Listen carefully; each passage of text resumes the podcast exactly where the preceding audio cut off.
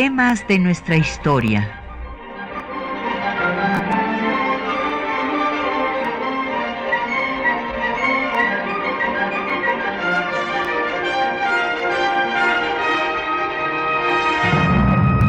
Un espacio que difunde el conocimiento del pasado para comprender nuestro presente. Programa a cargo de la maestra Patricia Galeana.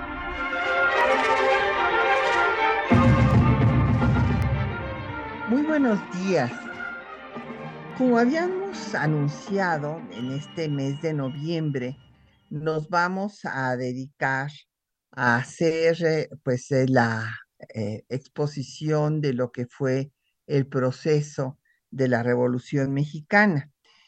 Y pues el día de hoy vamos a dedicarnos a hablar de la Revolución Maderista. Bueno, pues empecemos eh, para hablar eh, de eh, Francisco y Madero, pues tenemos que señalar en primer lugar que pues este coahuilense originario de Parras, pues era miembro de una de las familias más acaudaladas del norte del país. Y pues gracias a los recursos con los que contó su familia, pues pudo hacer estudios de agricultura y de comercio, lo mismo en Estados Unidos que en Francia.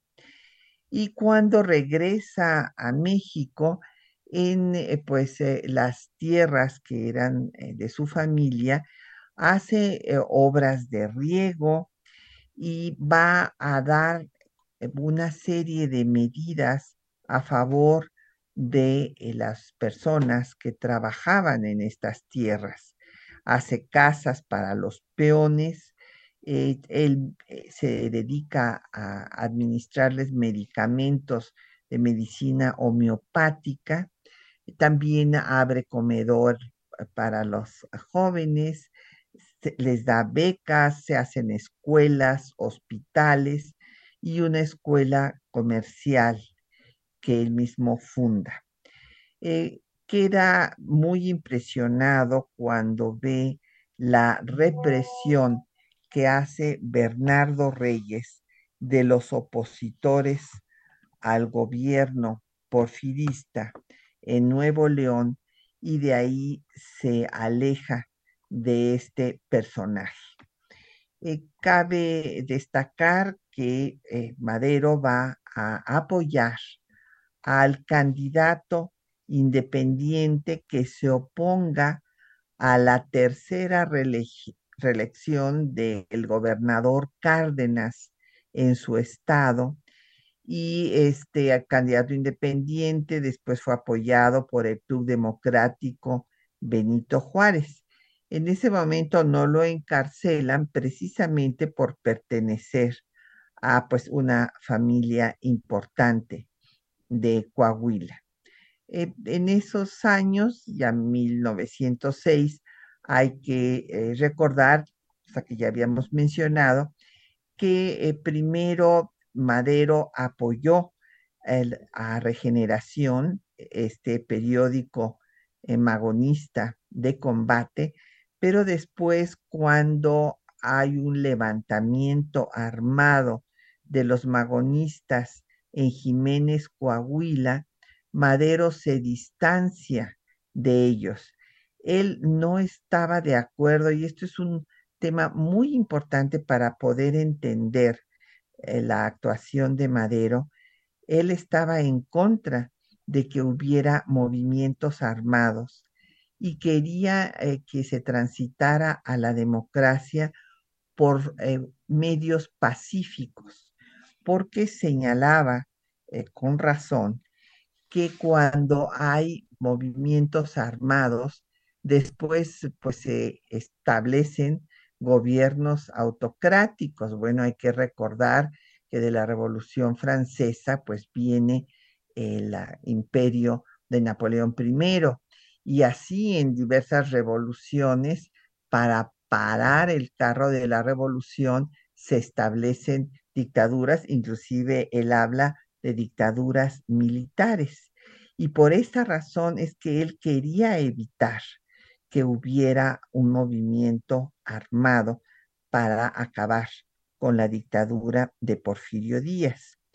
Entonces, eh, pues ustedes eh, deben tener presente que eh, por allá en 1908 hay una entrevista que causó revuelo porque el dictador declaró a James Krillman de la Pearson's Magazine que ya este, México estaba preparado para transitar a la democracia y que él vería con buenos ojos que surgieran partidos y se organizaran eh, este, y se lanzaran candidaturas, eh, pues señalando que ya estaba dispuesto a retirarse, a dejar el poder.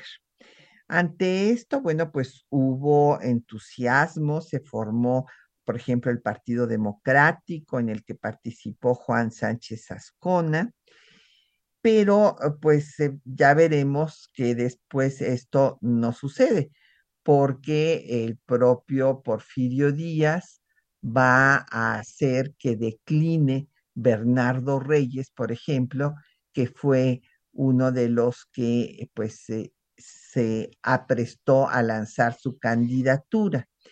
Y eh, algunos de los eh, biógrafos de Díaz y quien estudió primero al porfirismo fue justamente José C.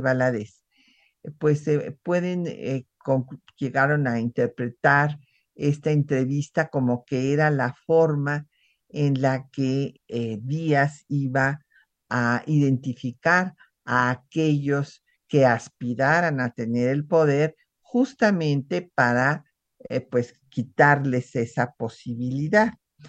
Y es eh, muy importante tomar en cuenta que con este afán pacifista de Madero, él va a hacer una obra que es fundamental eh, leer, que tiene por título La sucesión presidencial en 1910.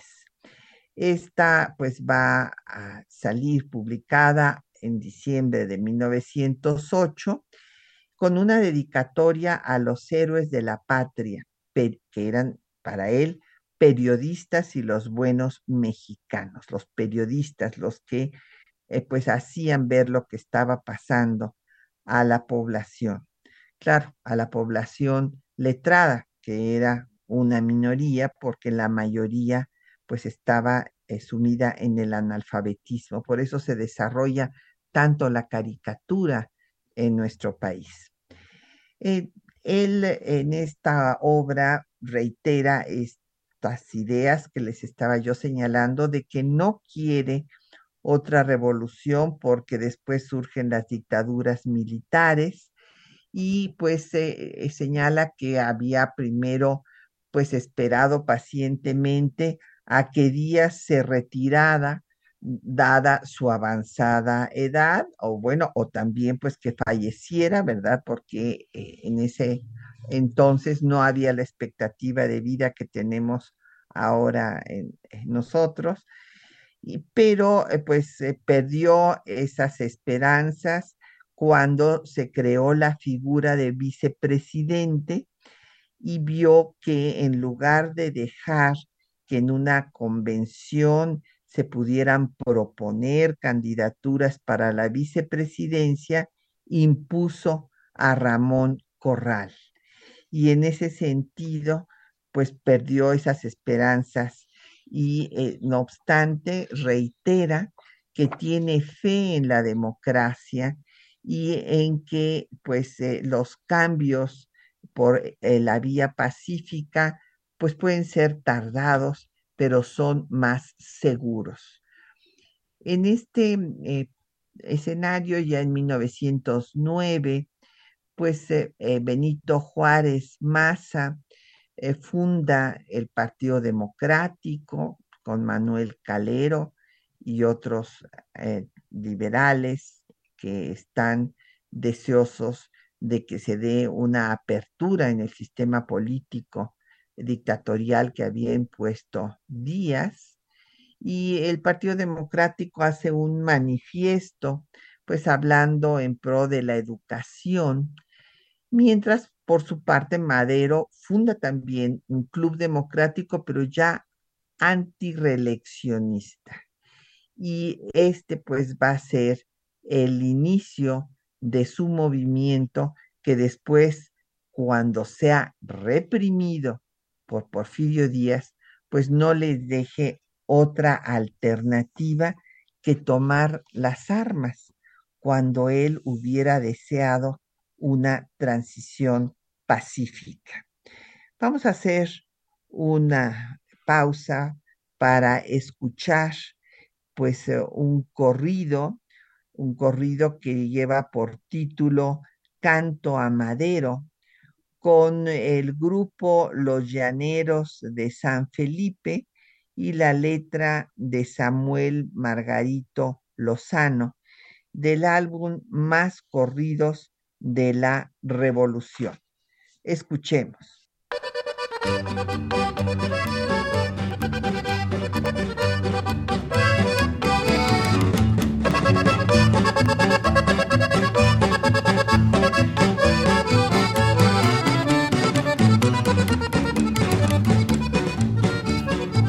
Querido público, si puedes escuchar mis torpes cantos de mi poco saber, del gran caudillo que nos da la libertad y al pueblo humilde pretende defender.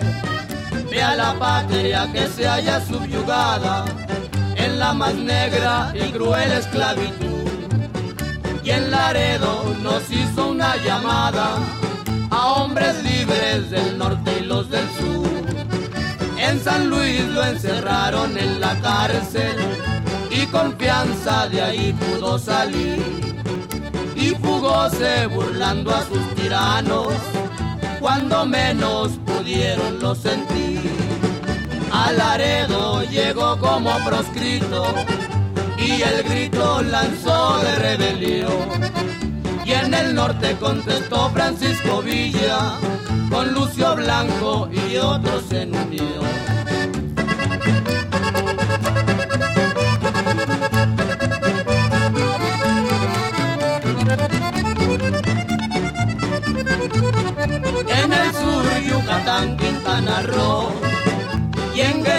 Respondieron sin contar Antonio Burgos y hermanos Figueroa, Gabriel Gavira, Alvarado y otros más.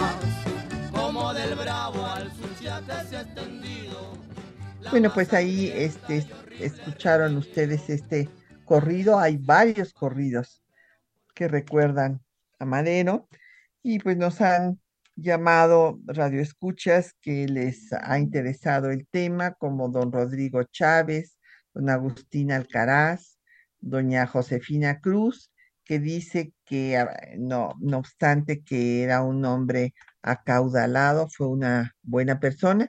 Sí, evidentemente no, no quiere decir que este, todas las personas que hacen un patrimonio pues eh, sean malas personas, ¿verdad? Y él en efecto eh, se preocupó por eh, las personas que trabajaban en las propiedades de su familia, como señalábamos y se preocupó por la situación del país.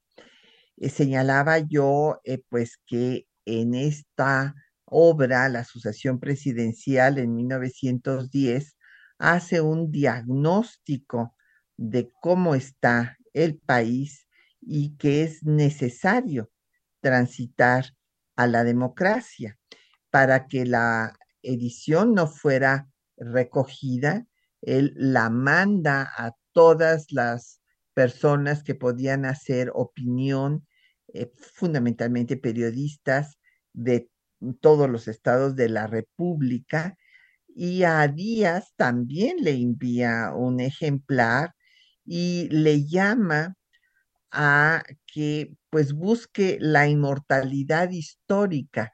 O sea, él lo que quería era que Díaz se retirara del poder pacíficamente, eh, pues que primero abriera la posibilidad de que hubiera candidaturas eh, libres para la vicepresidencia, fíjense, ni siquiera para la presidencia, pero bueno, evidentemente esto no sucedió, eh, sino todo lo contrario.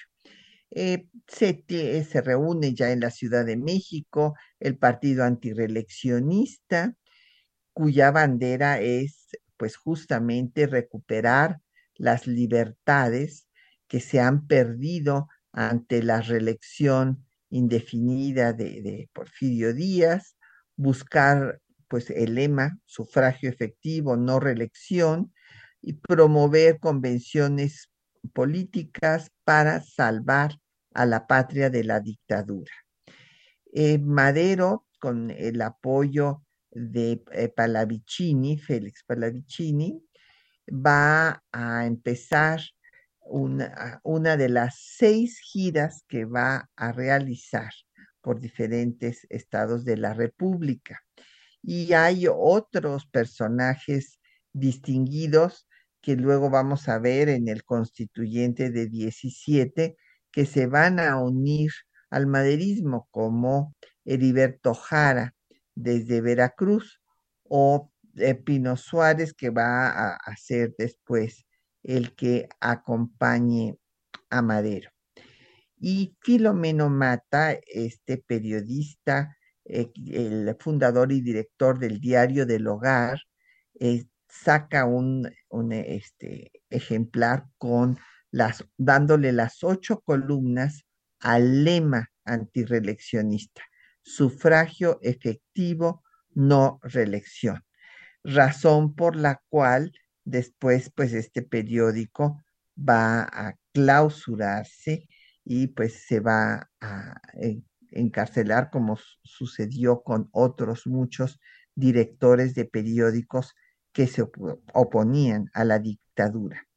Eh, la primera gira de Madero concluye en Monterrey, pues en, en, una forma muy exitosa, porque ahí es cargado en hombros y justo esto coincide con la declinación que hace en Galeana Bernardo Reyes de su candidatura a la vicepresidencia. Cabe destacar que desde esos momentos hay una eh, relación eh, buena entre Madero y Venustiano Carranza, que será gobernador del estado de Coahuila y de quien Madero expresará que era un hombre eh, firme, de carácter firme y honrado. La segunda gira, pues la va a hacer por Coahuila. Eh, Palavicini publica el periódico antireleccionista y algunos reyistas, como ya Reyes había declinado su candidatura a la vicepresidencia, se van a unir a los clubes antireleccionistas, el que eh, pues se dé la represión contra estos clubes incluye la clausura de este periódico antireleccionista y también eh, pues eh, la aprehensión de no solo de su director sino de los empleados y esto se va a dar a conocer por John Kenneth Turner en eh, el American Magazine en Estados Unidos. No obstante que ya inicia esta represión, va a continuar Madero su tercera gira, que lo va a llevar pues a Guadalajara, a Colima, a Sinaloa, Sonora y culmina en Chihuahua. Y eh, pues la cuarta gira será en Durango, Zacatecas, Aguascalientes, San Luis Potosí y Guanajuato.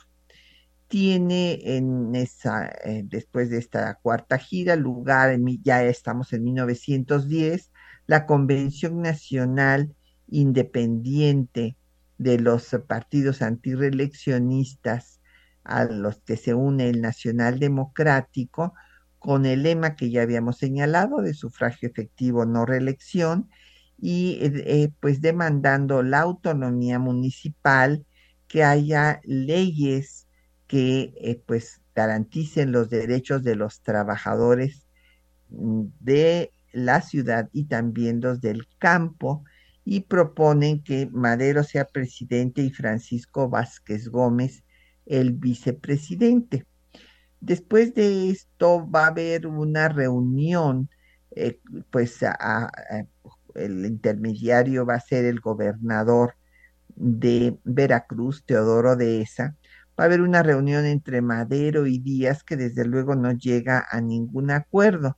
Inclusive Díaz pues considera que Madero no es un contrincante que eh, pues merezca eh, que él se preocupe. Eh, continuará Madero con su gira, la sexta gira, pues va a ir de San Luis Potosí a Saltillo, luego a Monterrey, en donde va a ser aprendido y hay eh, pues varios cargos. Se dice que está encubriendo a Roque Estrada y que Roque Estrada ha insultado a la autoridad, ha dicho discursos incendiarios en San Luis Potosí. Roque Estrada se entrega a las autoridades y entonces sí ya inicia abiertamente la persecución de todos los antireeleccionistas porque ya viene la votación. Entonces, con Madero en la cárcel, pues van a tener lugar las elecciones. Para la séptima reelección de Porfirio Díaz, su octavo periodo. Y todavía Madero desde la cárcel exhorta a la población a ir a votar, a Díaz para que deje eh, pues en libertad a la población, para que exprese su voto y eh, pues se clausura el último periódico eh, libre que quedaba, que era el México Nuevo de Sánchez Ascona. Y después de que pasan las elecciones, pues ya Madero y Roque Estrada son trasladados a San Luis Potosí y se anuncia que Porfirio Díaz pues ganó las elecciones con 18.625 votos en contra de 126 que recibió Madero. Eh, después de las elecciones ya se le se les deja salir de la cárcel, pero con la condición de que no pueden salir de San Luis y en estas eh, circunstancias, pues eh, eh, Madero logra fugarse, se va hasta San Antonio, Texas, mientras el partido antireleccionista pide al Congreso que se anulen las elecciones por considerar que pues fueron fraudulentas. La Cámara, desde luego, niega semejante recurso, eh, señalando que no hubo eh, pues, ninguna irregularidad. Y ante esta situación, desde San Antonio, Texas, en octubre de 1919, perdón, 19, de 1910, lanza Madero el Plan de San Luis, que recibe este nombre pues porque había estado encarcelado en San Luis y eh, desde ahí llama a tomar las armas para acabar con la dictadura el 20 de noviembre. Eh, cabe destacar que en el plan, además de acabar con la dictadura, se menciona que se dará, se restituirá de sus tierras a quienes han sido desposeídos ilegalmente de ellas. Este es el rubro que hace que Emiliano Zapata, este líder agrarista eh, de Morelos, se una en ese momento a la revolución maderista y hay una serie de medidas que se establecen en, en el plan como es el respeto a la vida de los prisioneros, que no se toquen los fondos públicos y se respeten también los privados, que el gobierno provisional será presidido por Madero y eh, pues entre los que están eh, apoyando a Madero para cuando se lanza el plan está el propio Roque Estrada y Sánchez Ascona. Cabe destacar que se publicaron cinco mil copias del plan llamando a la revolución y todas fueron firmadas por Madero. Vamos a hacer eh, nuestra pausa para escuchar los textos que les hemos seleccionado para esta mañana. Ahí van a ustedes a escuchar lo que escribe Madero en la sucesión presidencial en 1910 y eh, también eh, pues el partido antireeleccionista, eh, cuáles son sus planteamientos, pues las, la prisión de Madero y cómo logra huir a San Antonio, Texas, y desde allá lanzar el plan de San Luis llamando a la revolución para el 20 de noviembre de 1910. Ah, eh, imagínense, increíble que esto pudiera pasar después de que en septiembre se había festejado con bombos y platillos el primer centenario de nuestra independencia. Escuchemos los textos.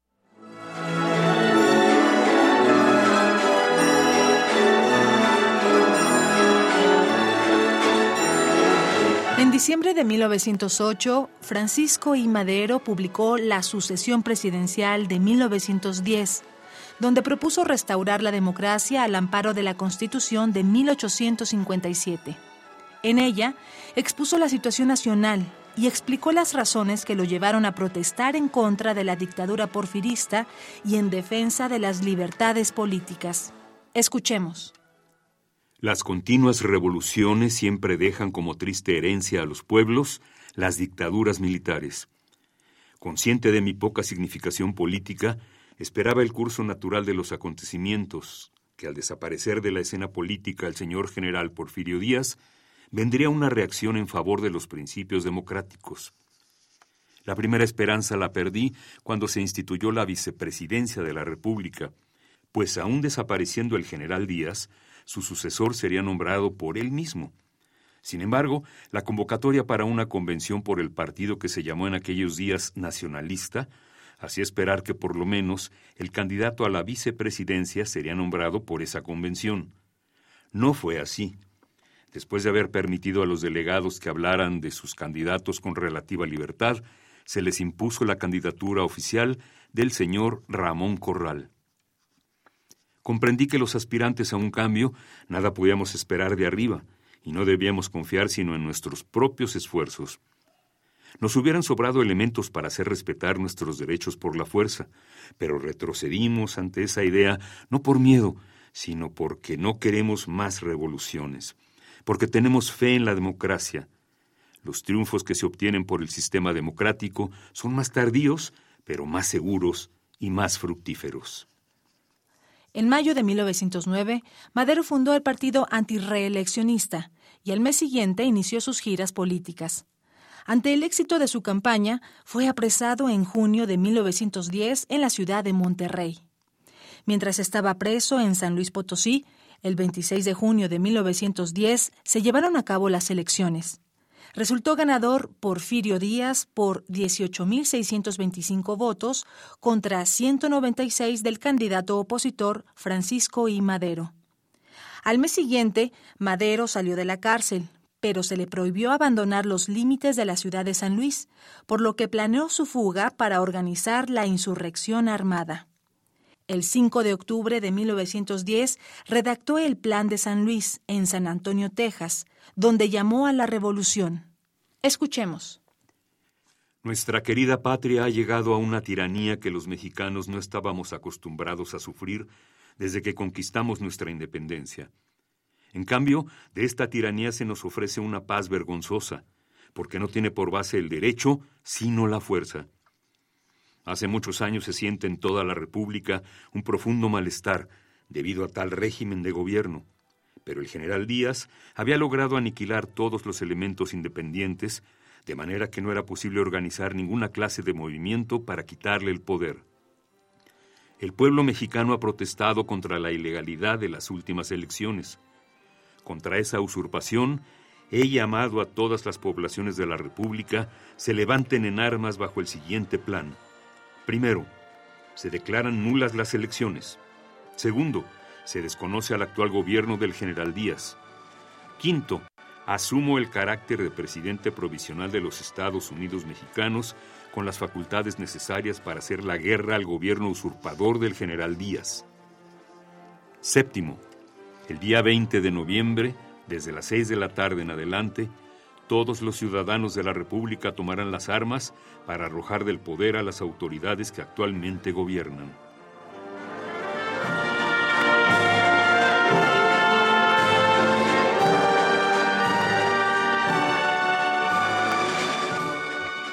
Bueno, pues ahí escucharon ustedes eh, los textos eh, que pues nos dan la idea de eh, cuál era el pensamiento de Francisco y Madero.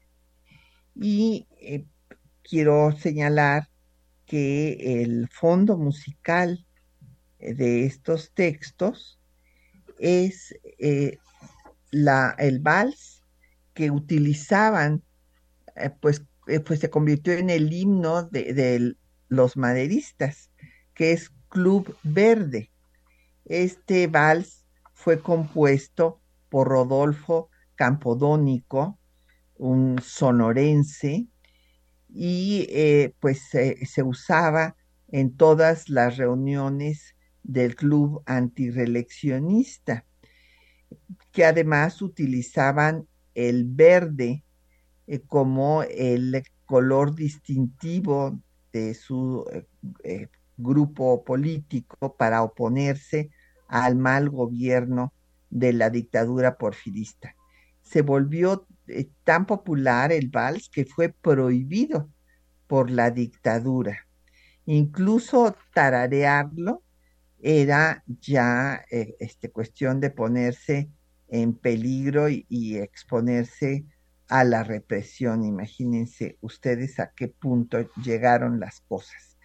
Nos han llamado eh, radioescuchas para hacer sus comentarios eh, Citlali Leiva por Twitter eh, pregunta que si en este momento los revolucionarios estuvieron unidos o tuvieron diferencias.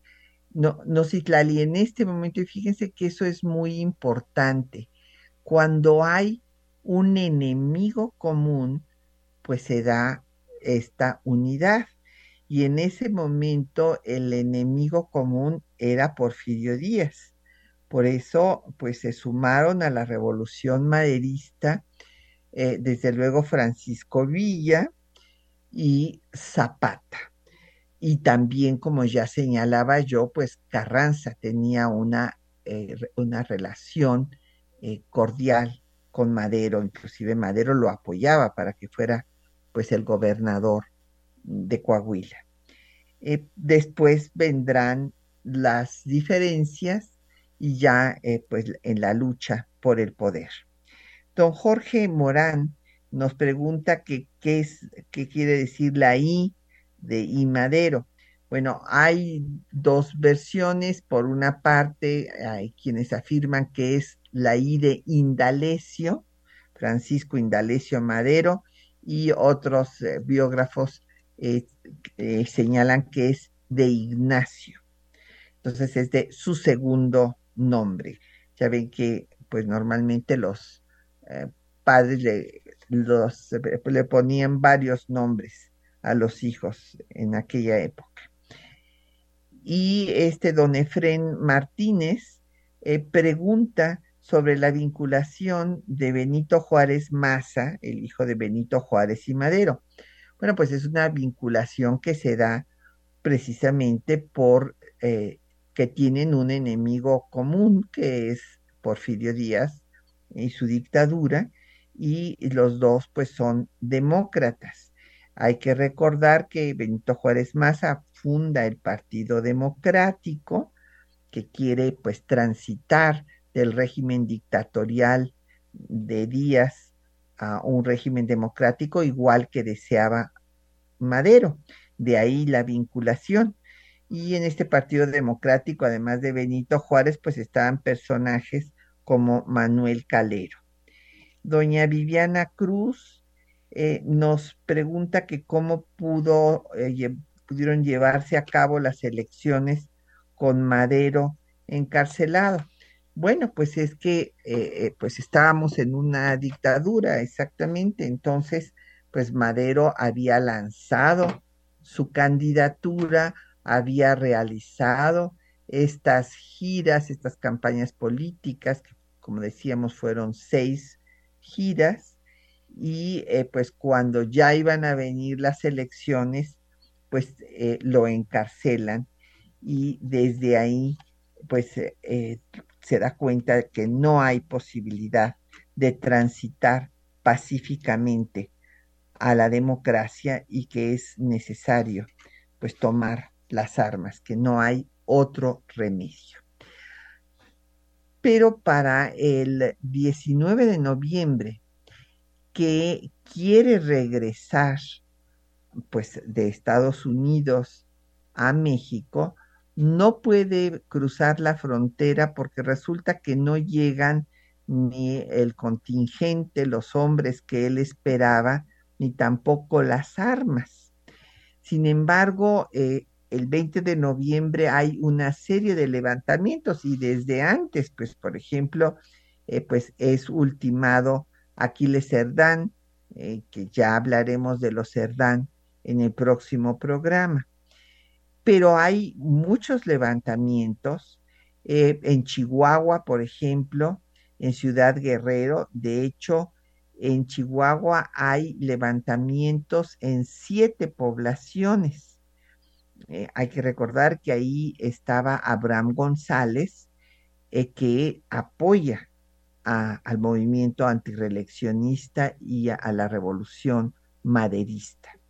Eh, también hay levantamientos en Veracruz, por ejemplo, con Cándido Aguilar, y van a darse pues en Saltillo, en Gómez Palacio Durango, eh, ya mencioné a Puebla, en San Luis Potosí, Hubo intentos fallidos en Zacatecas y Culiacán y ante esta crisis pues política eh, se va, a eh, Limantur que se encontraba en París va a mandar su renuncia, sin embargo no es aceptada y en diciembre de 1910 Díaz y Ramón Corral como vicepresidente protestan para su octavo periodo.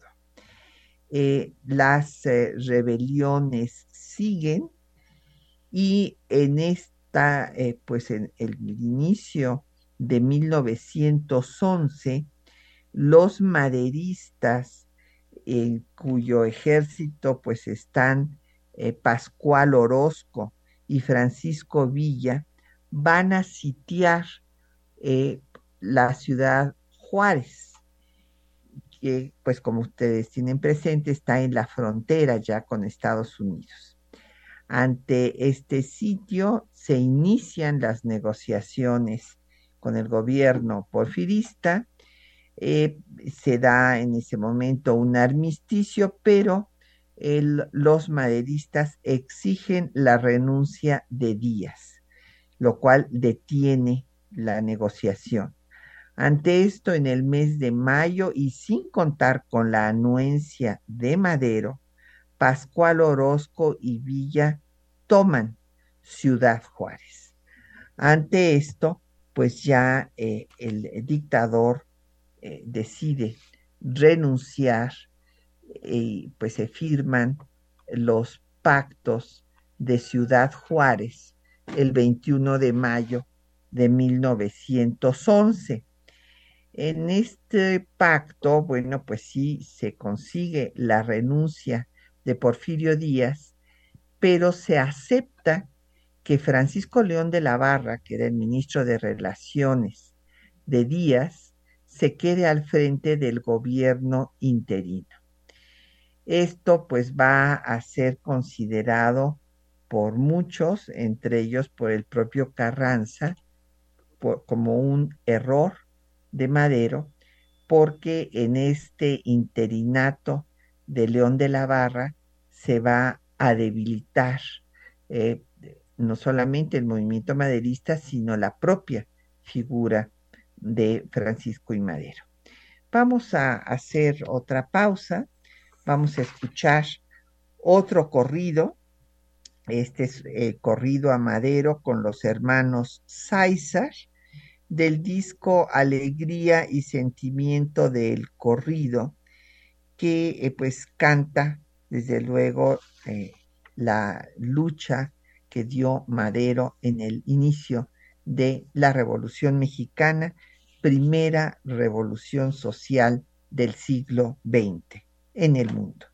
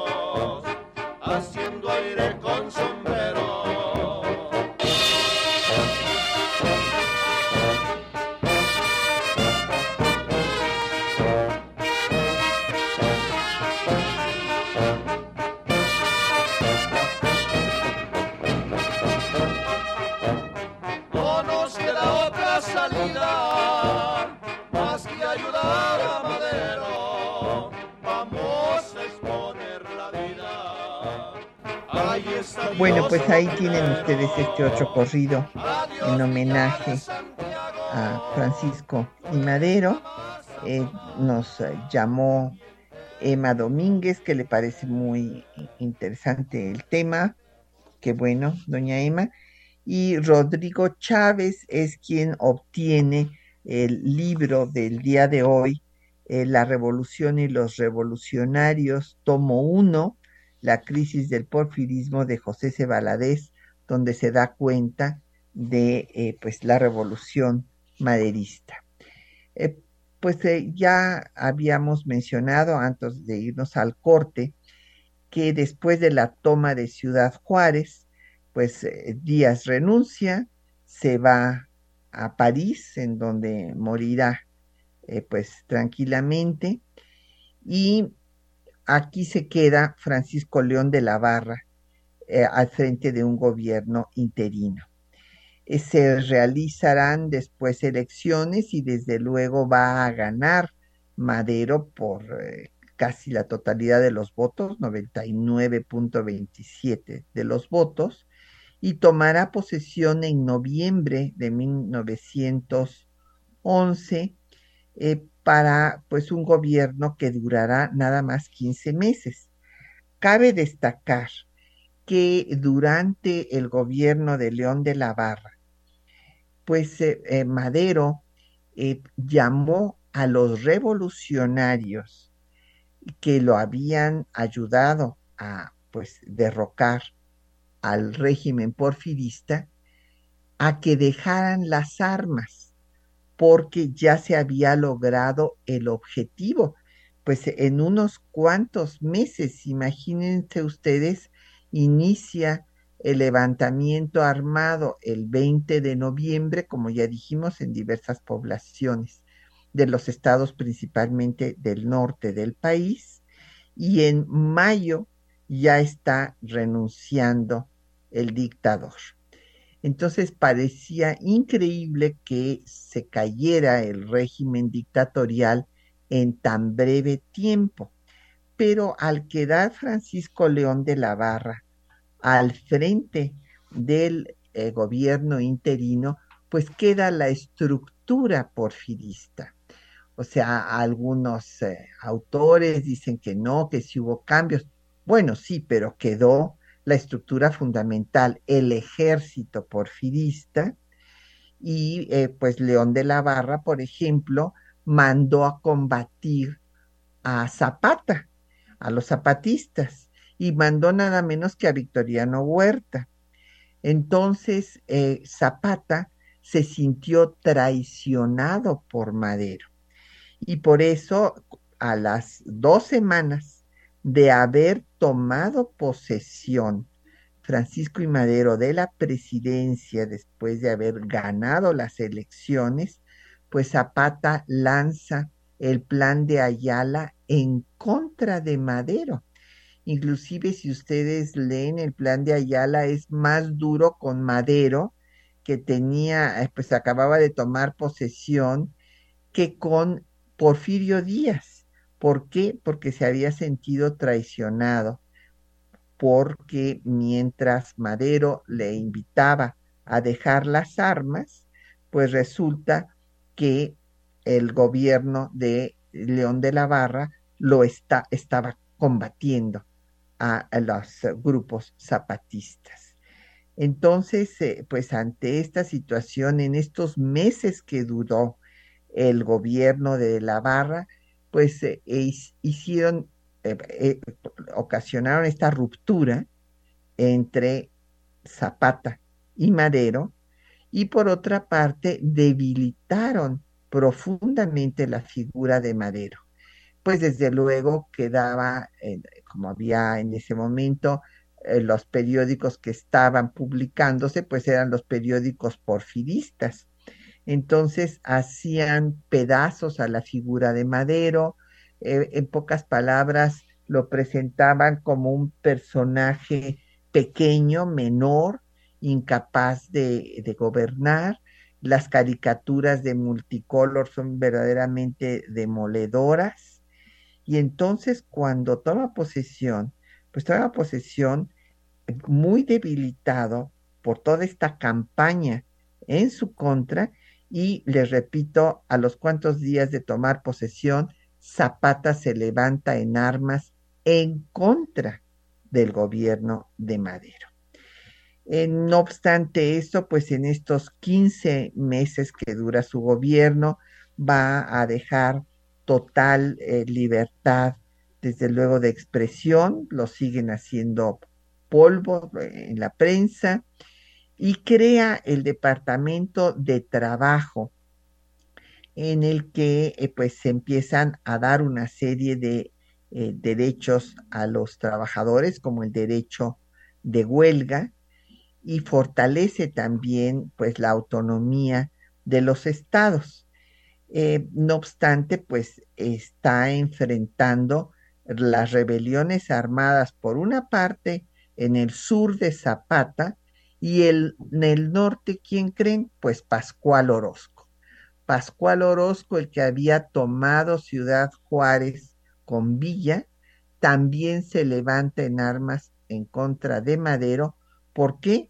porque quería que eh, Madero a la vieja usanza porfirista lo designara gobernador de Chihuahua y como no estuvo de acuerdo con ello Madero, que quería que hubiera un régimen democrático, que hubiera elecciones, pues Orozco se levanta en armas también.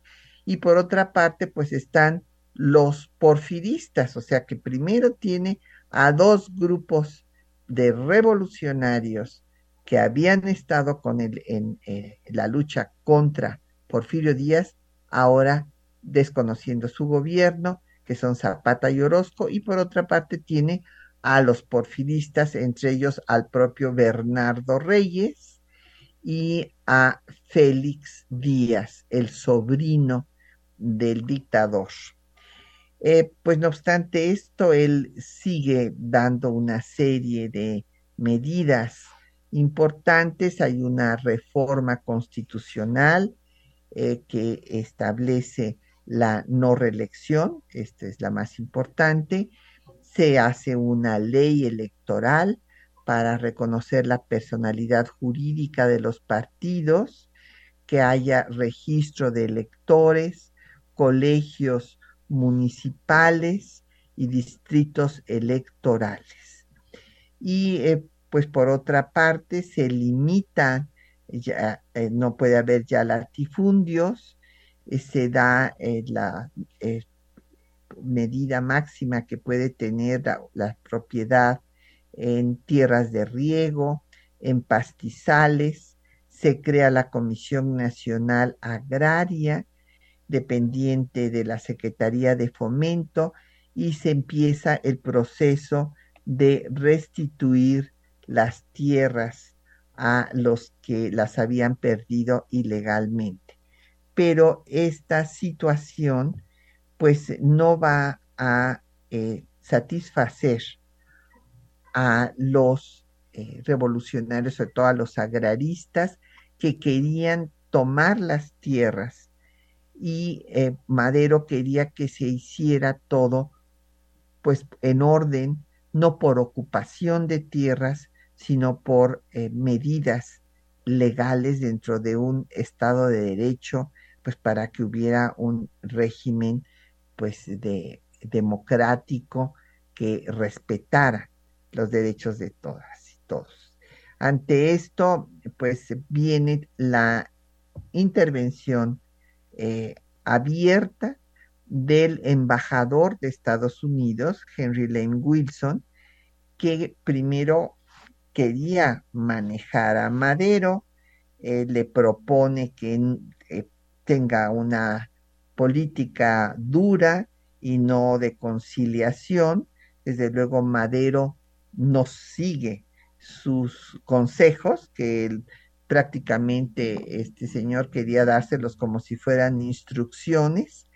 Por otra parte, en sus informes al eh, Departamento de Estado dice que México no está preparado para la democracia, que pues eh, Madero no puede gobernar, que hay que clausurar los consulados y va a empezar pues una a hacer política para acabar con el régimen maderista, porque además hay una medida que desagrada a las compañías estadounidenses, que es que Madero le pone impuesto al petróleo, 20 centavos, que equivalen a 3 centavos por barril y esto pues eh, causa el enojo de los petroleros. Ante esto también el ejército porfirista, personajes como Manuel Mondragón en febrero de 1913, con eh, pues cadetes de la Escuela Militar de Aspirantes de Tlalpan y del cuartel de Tacubaya, liberan a Bernardo Reyes, que eh, fue aprendido eh, y puesto, que estaba en, la cárcel de Santiago Tlatelolco, y también liberan a Félix Díaz de Lecumberri. Ante esta situación, Madero, que estaba en Chapultepec, que se había convertido, recuerdan ustedes, en la residencia presidencial, se traslada a Palacio Nacional escoltado por los cadetes del Colegio Militar en lo que se conoce como la Marcha de la Lealtad. Y empieza pues eh, la decena trágica porque eh, los sublevados porfiristas se adueñan de la ciudadela donde estaban las municiones del ejército, hay una cantidad de muertos en la Ciudad de México y Félix Díaz se va a reunir con Victoriano Huerta, que era el comandante del ejército eh, pues, del gobierno federal, del ejército antes porfirista y que ahora debería de defender al gobierno de Madero. Pero ante, eh, pues, eh, que había resultado herido Lauro del Villar, que sí le era leal a Madero cuando los eh, pues partidarios de Porfirio Díaz, enemigos de Madero, habían tomado el Palacio Nacional, Lauro del Villar lo recupera. Y entonces Bernardo Reyes, creyendo que está en manos de los porfiristas, se encamina a Palacio y muere, puesto que ya había sido recuperado por los maderistas. Ante toda esta pues batalla campal que se está dando en la Ciudad de México, Henry Lane Wilson pues va a hacer que en la Embajada de Estados Unidos pacten Félix Díaz y Huerta el derrocamiento del presidente Madero. Pues vamos, eh, lamentablemente ya se nos acabó el tiempo, vamos a dejarlo hasta aquí, ya proseguiremos en el, el programa dentro de ocho días. Hoy pues no nos resta sino agradecerles su atención eh, a este programa y pues a nuestros compañeros que lo hacen posible, eh, María Sandoval y Juan Stack en la lectura de los textos con la producción de Isela Villela, en el control de audio estuvo Socorro Montes, en la producción Quetzalín Becerril, en los teléfonos Bárbara Puga y Patricia Galeana se despide de ustedes hasta dentro de ocho días.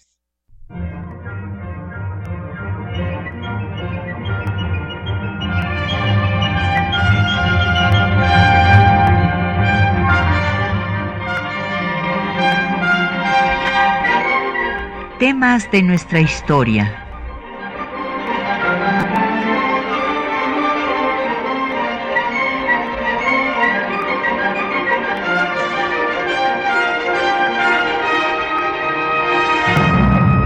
Un espacio que difunde el conocimiento del pasado para comprender nuestro presente. Programa a cargo de la maestra Patricia Galeana.